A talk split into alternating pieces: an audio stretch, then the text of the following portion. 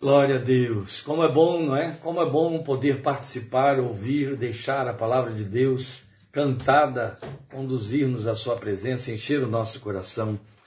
Eu fico muito grato ao Senhor. Esses dois dias têm sido dia, dias muito especiais, por isso que tão especial é ter esse louvor hoje à tarde aqui e a participação deles. Coração sempre de alegria, você deve imaginar muito bem, né?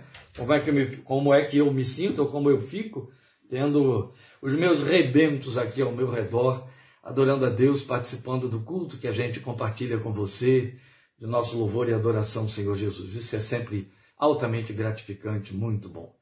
Ruth, capítulo 2, versículos 1 a 14, leremos. Logo em seguida, nós estaremos orando ao Senhor e compartilhando esta palavra que queremos dividir com você. Diz assim a palavra de Deus. Noemi tinha um parente por parte do marido. Era um homem rico e influente, pertencia ao clã de Elimelech e chamava-se Boaz. Ruth a Moabita disse a Noemi: Vou recolher espigas no campo daquele que me permitir. Vá, minha filha, respondeu-lhe Noemi. Então ela foi e começou a recolher espigas atrás dos, dos ceifeiros. Casualmente entrou justo na parte da plantação que pertencia a Boaz, que era do clã de Elimelech. Naquele exato momento, Boaz chegou de Belém e saudou os ceifeiros. O Senhor esteja com vocês. Eles responderam: O Senhor te abençoe. Baruch Rabá, eles teriam dito. Boaz perguntou ao capataz dos ceifeiros: A quem pertence aquela moça? O capataz respondeu: É uma moabita que voltou de Moabe com Noemi. Ela me pediu que a deixasse recolher e juntar espigas entre os feixes após os ceifeiros. Ela chegou cedo e está em pé até agora. Só sentou-se um pouco no abrigo. Disse então Boaz a Ruth: Ouça bem, minha filha, não vá colher noutra lavoura, nem se afaste daqui. Fique com minhas servas. Preste atenção onde os homens estão ceifando e vá atrás das moças que vão colher. Darei ordens aos rapazes para que não toquem em você. Quando tiver sede, beba da água dos potes que os rapazes encheram. Ela inclinou-se e prostrada com o rosto em terra exclamou: Por que achei favor a seus olhos, ao ponto de o Senhor se importar comigo, uma estrangeira? Boaz respondeu: Contaram-me tudo o que você tem feito por sua sogra depois que você perdeu seu marido. Como deixou seu pai, sua mãe, sua terra natal para viver com um povo que você não conhecia bem. O Senhor lhe retribua o que você tem feito que seja ricamente recompensada pelo Senhor, o Deus de Israel, sob cujas asas você veio buscar refúgio. E disse ela: Continue eu a ser bem acolhida, meu Senhor. O Senhor me deu ânimo e encorajou a sua serva, ou como dizem suas versões, falou ao coração da tua serva. E eu sequer sou uma de suas servas. Na hora da refeição, Boaz lhe disse: Venha cá, pega um pedaço de pão e molhe-o no vinagre. Vamos falar com Deus, meus queridos, e logo após a nossa oração, nós vamos compartilhar esta palavra. Eu vou procurar sintetizá-la, apesar da tentação que as riquezas profundas deste texto, este único texto que lemos, esses 14 versículos, gera sobre nós. Mas vamos ler esta, vamos orar sobre esta palavra e transmiti-la tal como nós a lemos agora. Bendito Deus, Deus de Ruth, Deus de Davi, Deus de nosso Senhor e Salvador Jesus Cristo, nosso Pai Celestial, por meio dele na graça. Te bendizemos e te exaltamos por tua palavra que acabamos de ler e rogamos que nela nos comuniques a tua voz e a tua vontade. E permitas, permite que na tua misericórdia infinita, muito mais do que esclarecer o nosso entendimento, esta palavra o agasalhe o cubra, de forma que ela desça até o nosso coração e gere e desperte em nós um espírito de obediência ao seu apelo, um espírito de obediência à sua comunicação, a mensagem que está implícita e que desejamos tornar explícita pelo iluminar, pelo conduzir do teu espírito na sua exposição. Fala conosco, de maneira que não só não resistamos a ela enquanto a ouvimos, quanto não resistamos a ela na medida em que ela reclamar sobre nossa fé, a nossa resposta em nossa caminhada de vida porque é tempo de ouvir a tua palavra e temê-la. É tempo de ouvir a tua palavra e guardá-la. É tempo de ouvir a tua palavra e cumpri-la. É tempo de ouvir a tua palavra e obedecê-la por amor ao teu santo nome. Ensina-nos estas coisas que rogamos, esperando na tua bendita graça, em nome e por meio do Senhor Jesus. Amém. Meus amados, até por uma questão de tempo, mas também de objetividade quanto ao tema, eu vou poupar você de alguns dos vários detalhes, até mesmo do fundo histórico do texto de Ruth. Há algumas coisas bem pequenas em termos desse fundo histórico que inevitavelmente eu tenho de lhe passar, especialmente em respeito àqueles que têm pouco trânsito com a leitura da palavra de Deus ou conhecimento dela. Mas eu não posso me deter sobre os detalhes que são abundantes, mas que você pode colher aí, obter através da leitura de algum tipo de compêndio, de comentário, será suficiente. E assim a gente ganha um tempo aí em cima.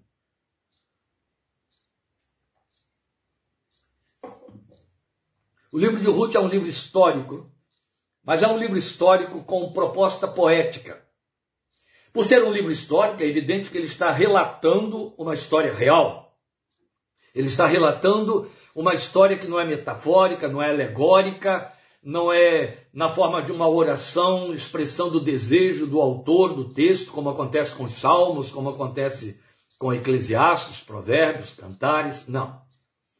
O livro de Ruth, por mais poético que você encontre, o jogo de palavras, a distribuição do texto, feita com muita sabedoria pelo autor, é um livro histórico. E o seu principal propósito é narrar para nós a genealogia do rei Davi. E você há de ver que lá em Mateus, essa genealogia alcança o Senhor Jesus, depois da sua encarnação, evidente, para mostrar que Jesus é da descendência de Davi. Daí direito, com direito ao título de rei de Israel e filho de Davi.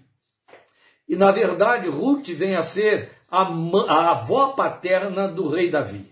O livro entra para nos mostrar esta localização de Davi na história e também, né, então, a sua ascendência, mas também vai tratar de um dos aspectos muito significativos que somente o povo de Israel, nos dias da, da antiguidade, lá nos dias da história da formação deste povo, cumpria de acordo com a lei de Moisés, que era a lei do levirato. Eu não tenho esse tempo agora para explicar sobre isso, é isso que eu aconselho você, se não sabe, a procurar aí dentro de algum comentário, comentário do livro de Ruth, compêndios, etc. Mas eu escolhi exatamente o capítulo 2, o capítulo que fala desse encontro de Ruth com Boaz, que, de acordo com a lei do Levirato, de acordo com o que o próprio texto expõe para nós, vem a ser um resgatador da sua história, da sua família, porque ela fica viúva de um, um homem que não lhe deu filhos. De acordo com a lei de Moisés, é, haveria uma perda da propriedade, haveria uma perda é, da herança, da memória daquele marido e se não houvesse então descendência. E na verdade a descendência que havia também morreu, porque era a descendência do marido de Noemi, os dois filhos morreram. E acontece que a lei do Levirato determinava que um parente próximo, considerado como remidor ou resgatador, casasse com a viúva para suscitar descendência ao falecido. Esta é a história que o livro de Ruth está contando para nós neste encontro de Ruth com o proprietário daquelas terras que também pertenciam, como diz o texto, ao clã de Elimelech. De forma que ele então estava dignamente colocado na posição de legítimo resgatador de Ruth. Resgatador, então, é um termo usado no Israel antigo para identificar isto, aquele que assumiu os espólios de um parente falecido, mantendo a sua herança para os filhos que haveriam de vir. Então, Boaz, ah, avô, perdão, avô do rei Davi, ele vai aparecer como um ilustre remidor, um ilustre resgatador dentre eles. Havia outros parentes também resgatadores no, clã de Elimelech, que não estão aqui, os seus nomes não aparecem, ficam incógnitos no texto. Agora, qual é o nosso propósito? É que quando nós pensamos num resgatador, para pensar no termo propriamente dito, a parte da questão do levirato, das leis do, Israel antigo, quando nós pensamos num resgatador, inevitavelmente entendemos de alguém que paga um preço, muitas vezes com alto custo, para socorrer, libertar, cobrir falências de outro, remir, cobrir dívidas. Por isso, remidor ou resgatador. e ele paga o preço da dívida, ele compra a dívida. E aqui você já percebe que nós temos, inevitavelmente, por uma questão de, é, é, de inclinação revelacional, de interpretação bíblica, histórica da revelação de Deus, que no passar do tempo foi criando sinalizações e sinalizadores para nós da grande obra do resgate de nossas almas que Jesus faria na cruz do Calvário em nosso lugar, cobrindo a nossa dívida, pagando o preço da nossa dívida eterna contraída contra Deus. Ele então desponta como nosso verdadeiro, legítimo, suficiente resgatador. E aí é evidente que isso cria, inevitavelmente, um paralelo que a gente chama de tipo e antítipo, para usar uma linguagem cansativamente tecnicamente teológica, a respeito de Boaz. O que importa aqui saber é que todo homem que necessita de um resgate ele, antes de buscar o resgate, se ele sabe que há alguma opção aí, ele tenta resolver o problema e resgatar a si mesmo. Envida todos os esforços nessa direção. Existe um custo pela nossa alma. O salmista diz que o preço da nossa alma é impagável, humanamente falando. Ninguém, por mais que pretenda, e não faltam religiões, e desde a história da religiosidade do homem do mundo, todos tentam resgatar a si mesmos, e alguns acham que conseguem, ou que poderão conseguir. Em vão o homem luta para se resgatar. Nós temos o nosso resgatador. E sobre necessidade de resgates, nós estamos ultimamente familiarizados, até por conta dos refugiados que peregrinam aí pelo mundo, batendo em fronteiras, maioria das vezes, fechadas para eles precisam de resgate, precisam de remidores. E os países, as nações, os governos das nações fecham-lhes as portas e eles ficam sem resgate. Mas as pessoas no geral, independente, independente dos refugiados, que, se, que trata agora aqui do nosso contexto, né, na história atual, do mundo moderno, as pessoas no geral têm necessidade de resgatadores em muitas áreas.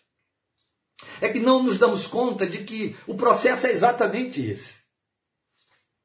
Mas quando estamos em déficit em várias áreas, nós buscamos resgate. Resgate humano, resgate, resgate no qual pretendemos fazer troca. Não é? Por exemplo, na saúde física ou psíquica. O Brasil é um dos únicos países do mundo que oferece resgate gratuito. Aqui no Brasil se chama SUS Sistema Único de Saúde. O preço que se paga é o preço da vergonha, da humilhação, né? especialmente em alguns estados, onde as pessoas às vezes até morrem nas filas dos atendimentos, mas as pessoas vão para lá buscando resgate da sua saúde. E gratuitamente. Aí o SUS surge como o pretenso ou prometente resgatador, que nem sempre funciona. Graças a Deus, quando funciona. Mas as pessoas precisam de resgate na saúde física ou na saúde psíquica. E aí sentam diante de um terapeuta, diante de um psiquiatra, em busca do resgate nessa área. As pessoas necessitam de resgate nas condições sociais. E aí elas precisam de mudar de nível social, elas lutam para sair dos seus lugares ermos, onde não há esperança delas poderem salvar a si próprias, e vão superlotando, locupletando as grandes metrópoles, elas estão em busca de resgate social. Geralmente os pais trabalham, empenham-se para serem resgatadores sociais de seus filhos, a fim de que tenham uma vida social mais elevada, maior do que a deles próprios, daquilo que eles herdaram, do que eles trouxeram. Os homens vivem em busca desse resgate e de serem resgatadores nessas condições, especialmente pais quanto a seus filhos.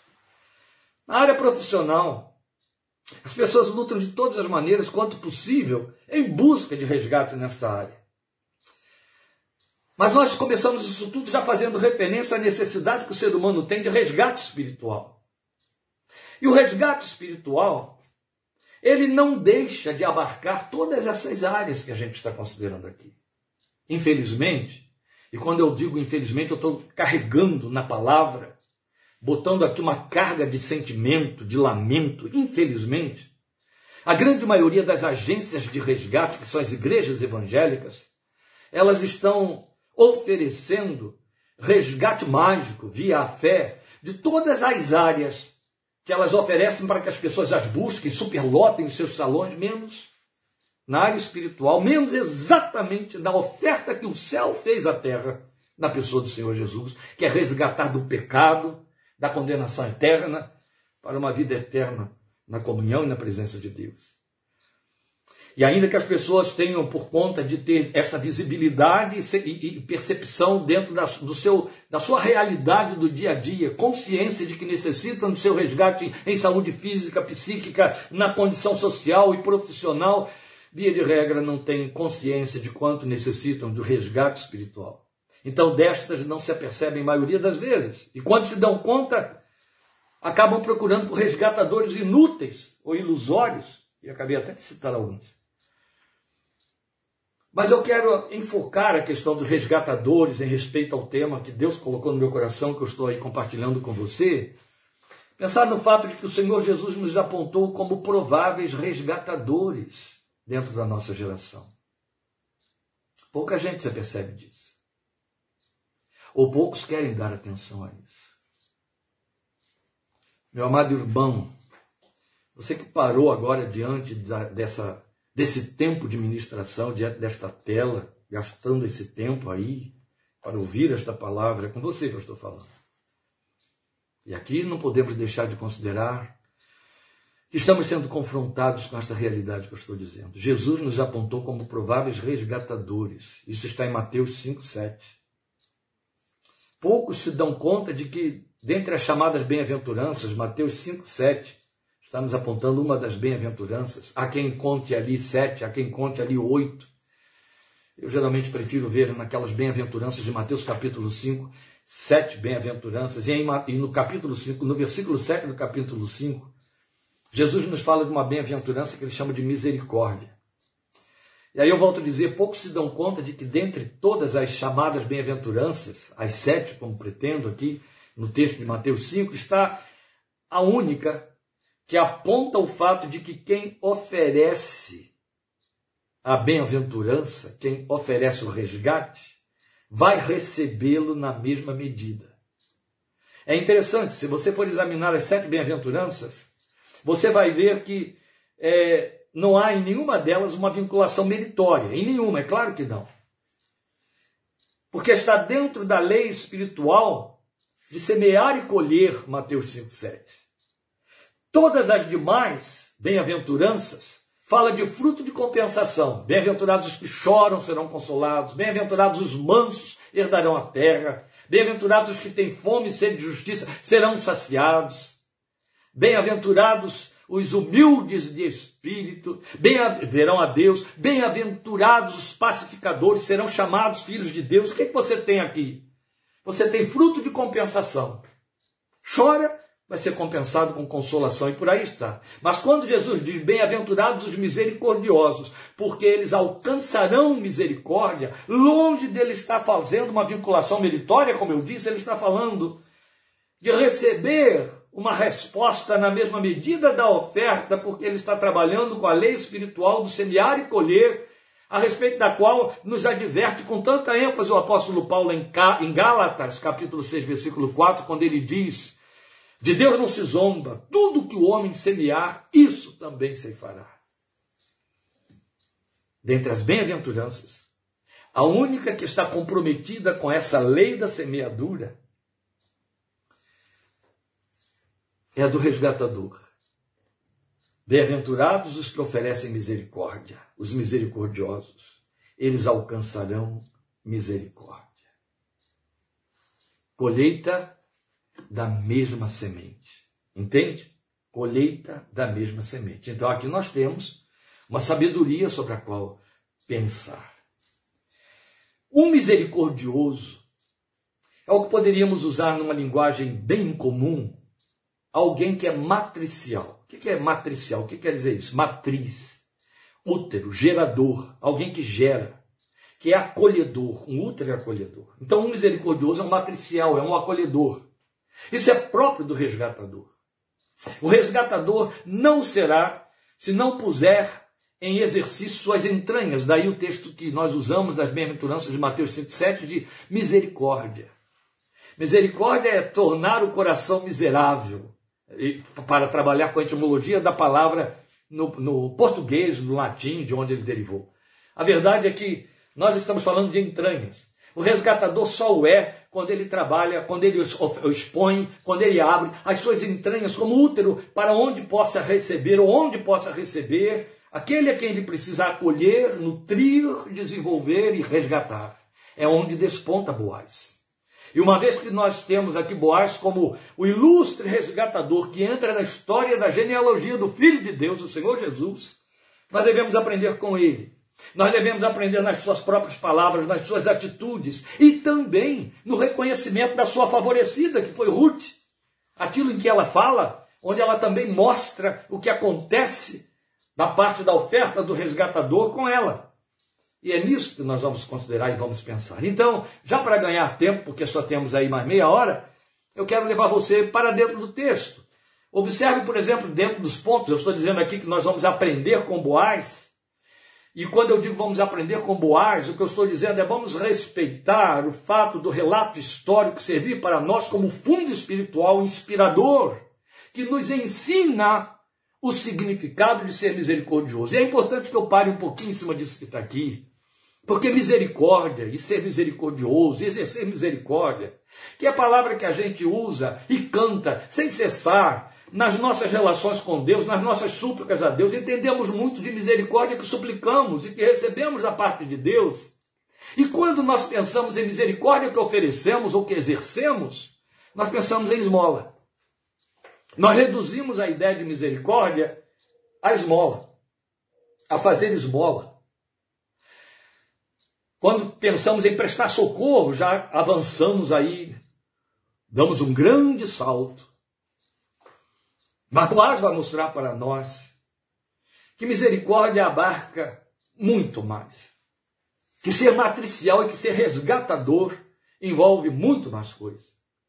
E aí eu não posso deixar que você perca em nenhum momento o sentido do ponto de referência inspirador desta nossa abordagem de hoje, que está tomando como é, é, ilustração a história de Boaz e Ruth, que é Mateus 5,7.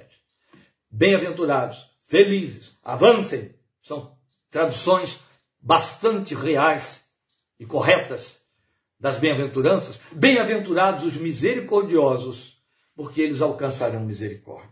Eu não posso citar Mateus 5,7 desatrelando de um outro texto que é muito manipulado por alguns líderes em momentos muito especiais de culto, o momento de levantar oferta, de arrecadar dinheiro. Lucas 6,38. Dai, e dar-se-vos-á, boa medida, recalcada, sacudida, transbordando, vos deitarão no vosso regado por, regaço, porque com a medida com que você tiver medido, medirão você de novo. Esta verdade dita pelo Senhor Jesus, mal usada, mas que na verdade cumpre a lei espiritual de Gálatas, o que o homem semear também ceifará, que cumpre outro tanto a lei da oferta, da entrega de 1 Coríntios, capítulos 8 e 9, onde Paulo nos fala que vamos colher na medida do que semearmos. Se semearmos pouco, colheremos pouco, se semearmos muito, colheremos muito.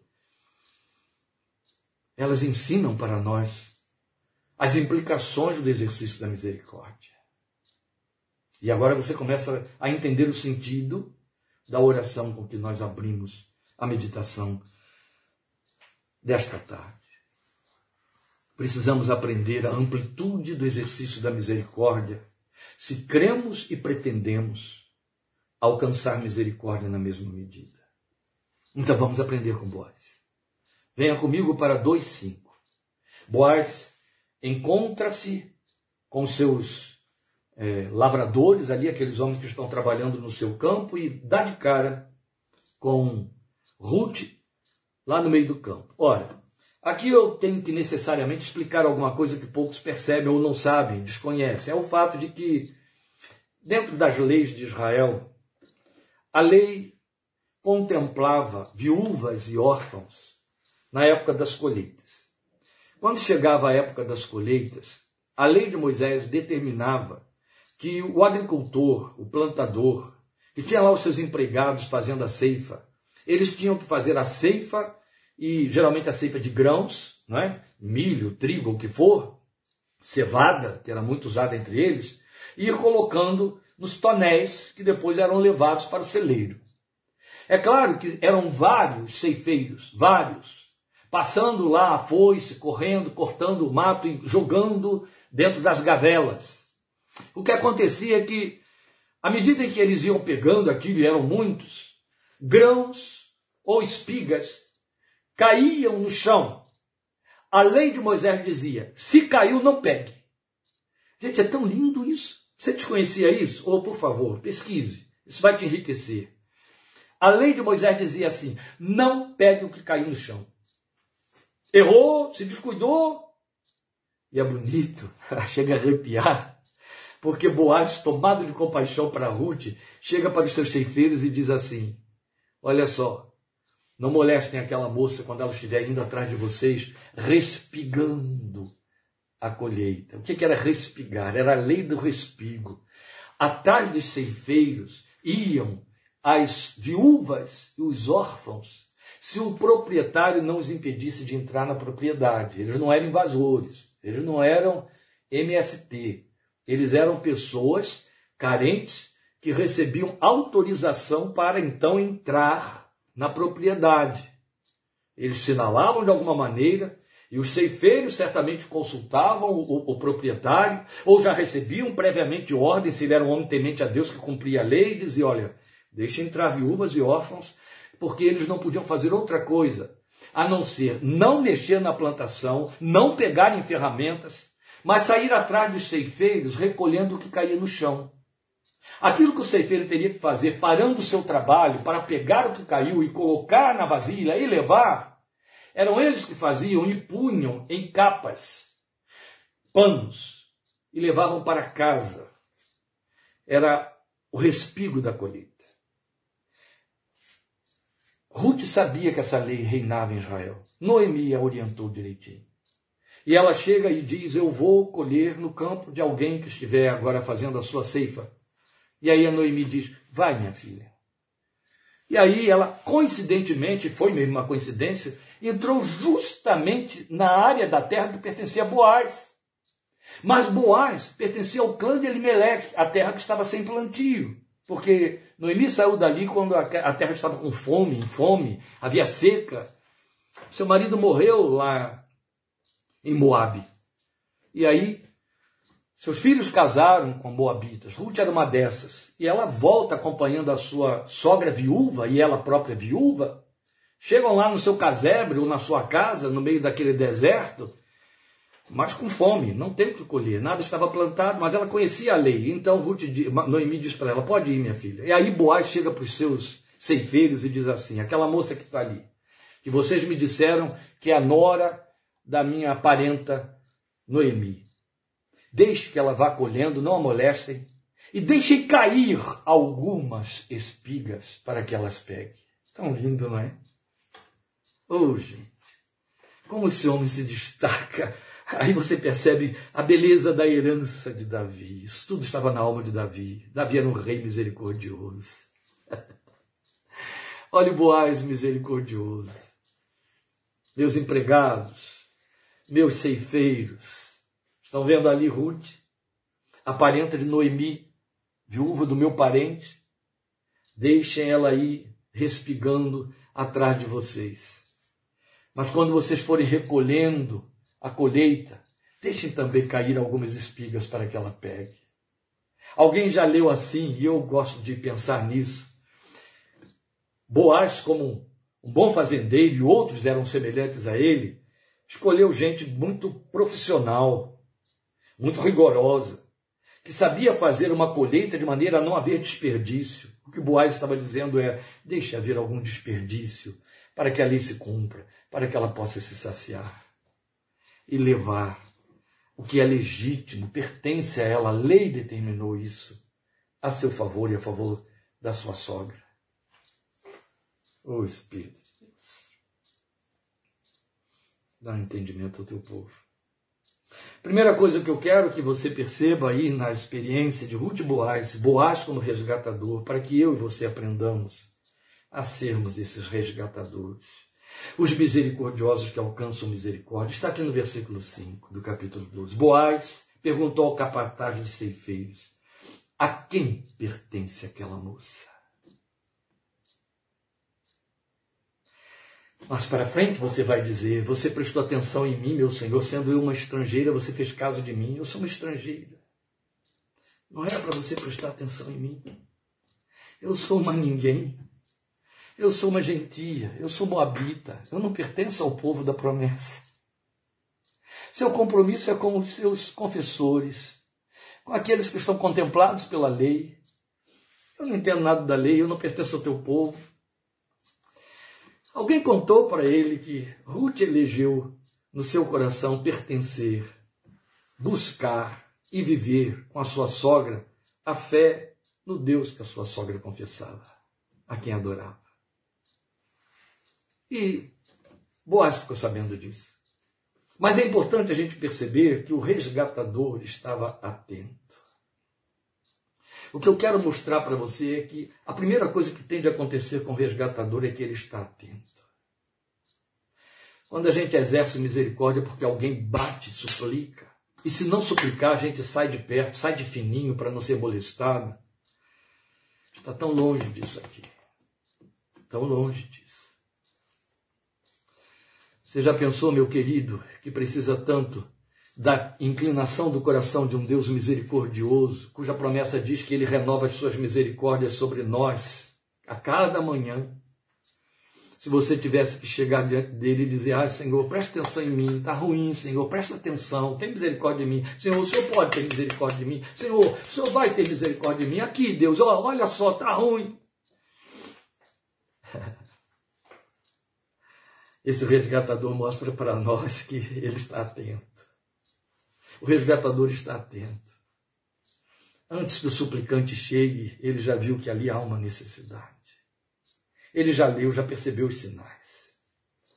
Depois você vai ter os versículos 8 e 9, mostrando que o resgatador se move para acolher e assim ele esvazia a humilhação. É ato contínuo, ele na verdade está dando processo à atenção que ele dispensou. Disse então Boaz a Ruth: Ouça bem, minha filha. Ele se aproximou dela: Ouça bem, minha filha, não vá colher noutra lavoura, não se afaste daqui. Fique com minhas servas. Preste atenção onde os homens estão ceifando. Vá atrás das moças que vão colher.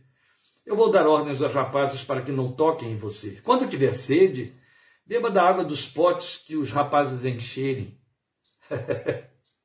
Fique à vontade. Fique à vontade. Não se sinta constrangida e envergonhada, restringida por conta da sua necessidade. Já é suficientemente você tê-la para se sentir humilhada. É assim o meu resgatador e o seu.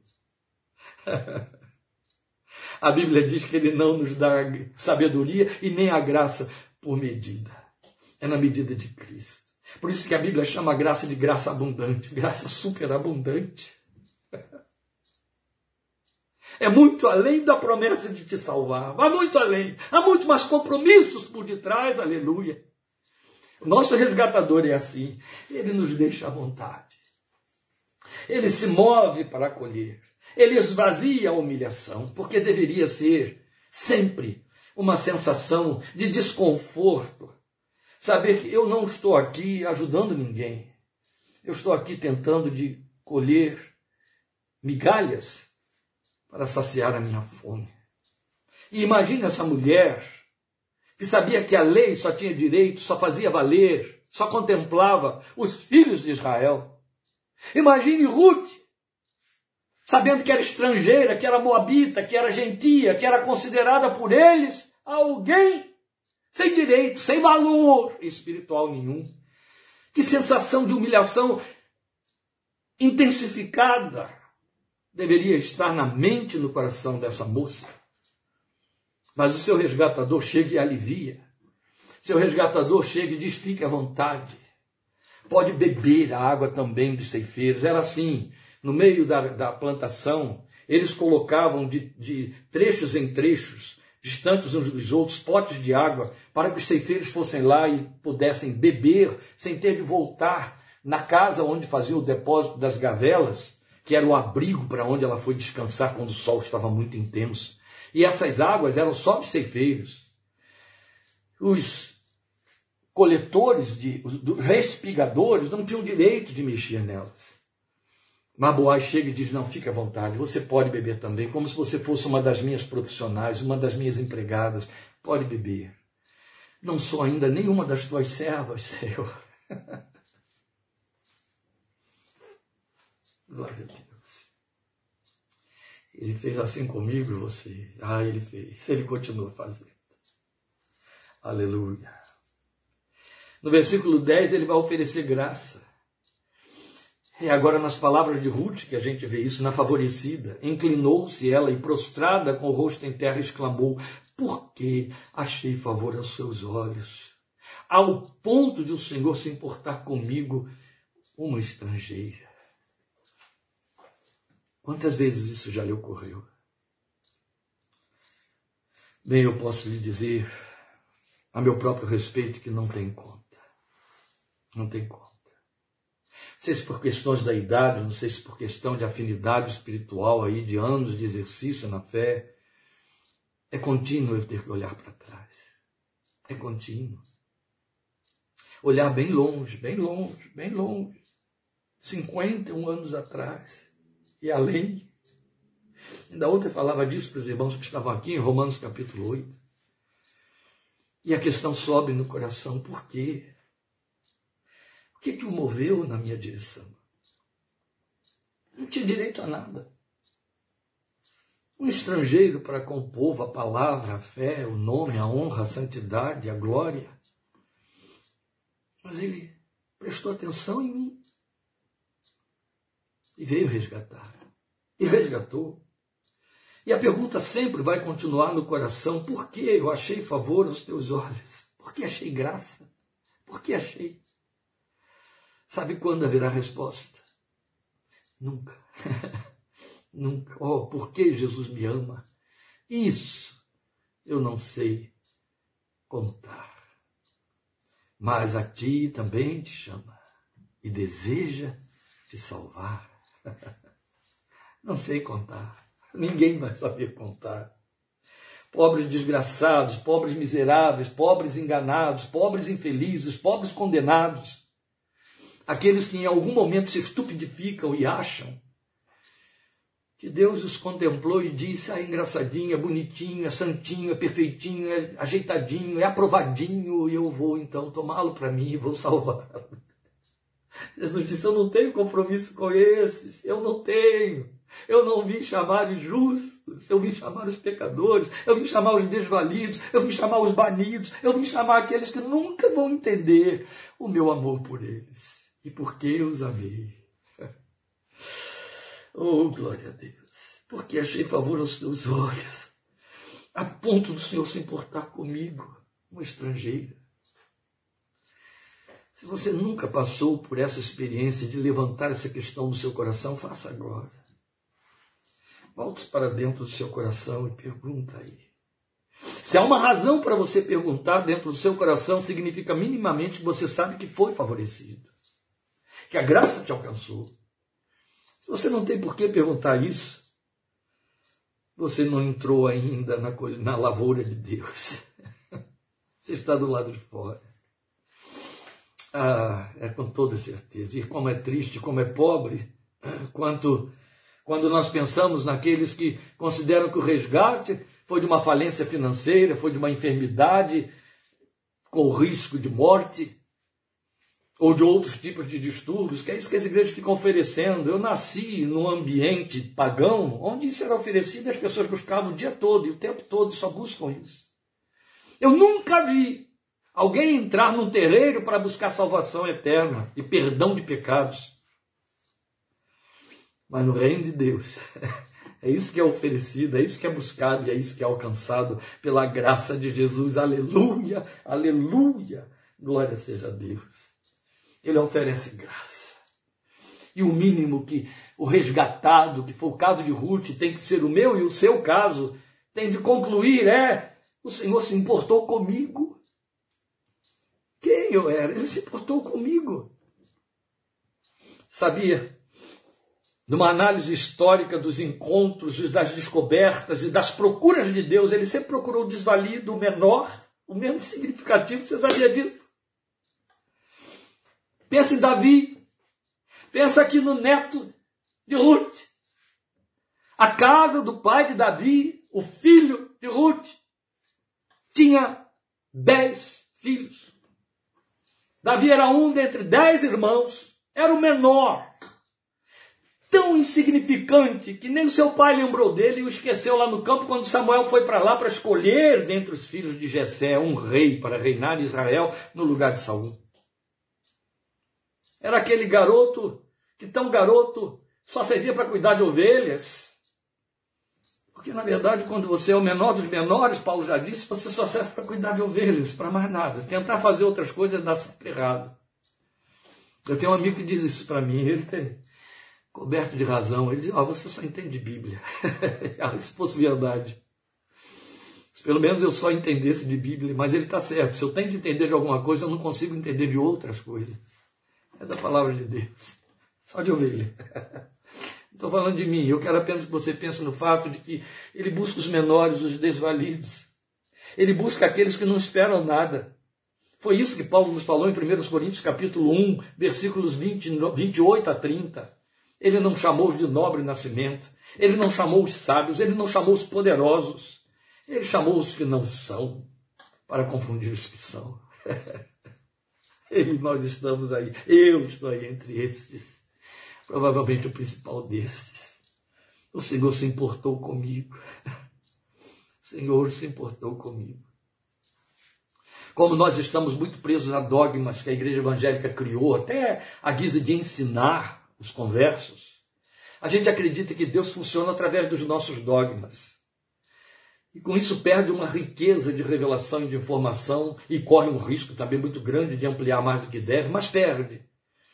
Então a gente acha que Deus só passou a prestar atenção em nós quando num dado momento passamos a frequentar um culto evangélico, quando num dado momento passamos a ler Bíblia e a falar com o céu usando o evangeliquez. Mas eu sei que é o tempo em que eu servia às trevas, sem luz, sem direção alguma. Meu coração suplicava por vida, por resgate. E eu transformava isso em verbalizações e súplicas que subiam para deuses inexistentes, para ídolos e para coisas podres e malignas. Era a eles que eu me dirigia, mas Deus ouvia o meu coração e dizia: Você só está errando de endereço. Eu estou te ouvindo. Eu estou te ouvindo. Aleluia, aleluia. Oh, glorioso resgatador, o Senhor se importou com você. Ele procura os menores, sempre os menores. Davi não é o único dentre os menores. Ele procura os desvalidos, um Moisés fugido, um Moisés banido. São esses que ele procura. Ele procura uma Madalena. Ele procura alguém completamente ou desfavorecido ou sem significado, um Natanael. São esses que ele procura. Sabe? Aqueles que teriam que dizer, como Natanael diz, eu? Mas por que eu? Por uma consciência pura e simples de que ninguém presta atenção em mim, não há razão para prestar atenção em mim. E porque justo ele prestou atenção em mim. O Senhor se importou comigo, Ruth disse. Quem sou eu para o Senhor se importar comigo? Não tem resposta para isso. Não se trata de você, Ruth. Não se trata de você, meu querido, minha querida. Se trata dele, do coração dele, entende? É por causa dele. Ah, mas há uma coisa tão linda que o versículo 12 vai mostrar para nós, e aqui está meu Cristo, meu resgatador, o seu Cristo, o seu resgatador, e ele nos dizendo, seja um resgatador na mesma medida. O versículo 12 nas palavras de Ruth, o Senhor, nas palavras de Boaz para Ruth, o Senhor lhe retribua o que você tem feito. Que seja ricamente recompensada pelo Senhor, o Deus de Israel, sob cujas asas você veio buscar refúgio. Isso fala do resgatador consciente das implicações espirituais da sua missão. Ele entendeu que porque Ruth entrou para fazer aquela coreografia do cumprimento da lei do respigar a terra, ela estava crendo na misericórdia do Deus de Israel e ele entendeu: eu tenho compromisso com isso.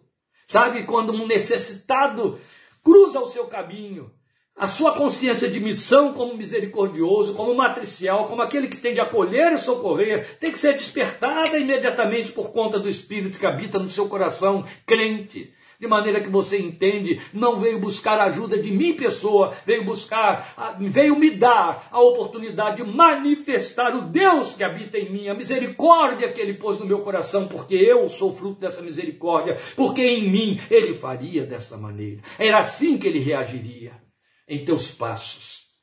O que faria Jesus? Quantas vezes você deve levantar essa pergunta que um grande pregador, pastor e escritor americano em muitas décadas passadas colocou diante da igreja e colocou no seu livro, em seus passos, o que faria Jesus. O nosso resgatador sabe da sua missão e Boaz sabia da sua missão como resgatador. No versículo 13, nós vamos encontrar nas palavras de Ruth, a resgatada, a acolhida, a declaração de que ela se esbarrou diante de um pastor, alguém que lhe restaurava a alma. Ela está dizendo aí para nós: continue eu a ser bem acolhida, meu Senhor. O Senhor me deu ânimo, o Senhor levantou minha alma, isso que ela está dizendo. O Senhor acendeu minha alma.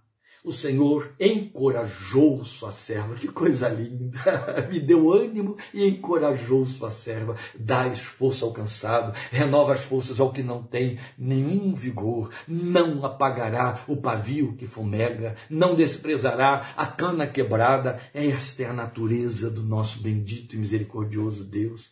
E aqui estava Ruth plenamente consciente de que achei graça aos teus olhos e as tuas palavras trouxeram graça ao meu coração, me trouxeram um ânimo novo, levantaram a minha alma. Gente, não há milagre que supere o milagre da manifestação da palavra de Deus na nossa vida e na nossa fé. Sabe por quê?